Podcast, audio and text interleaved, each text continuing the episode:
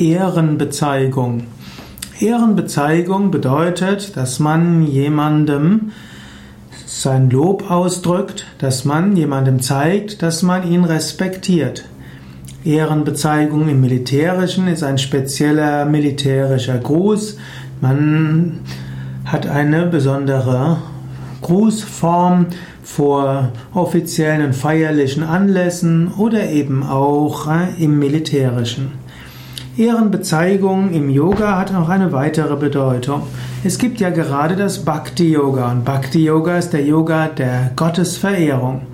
Und wir können Gott natürlich verehren in Kirchen, Synagogen, Tempeln und Moscheen.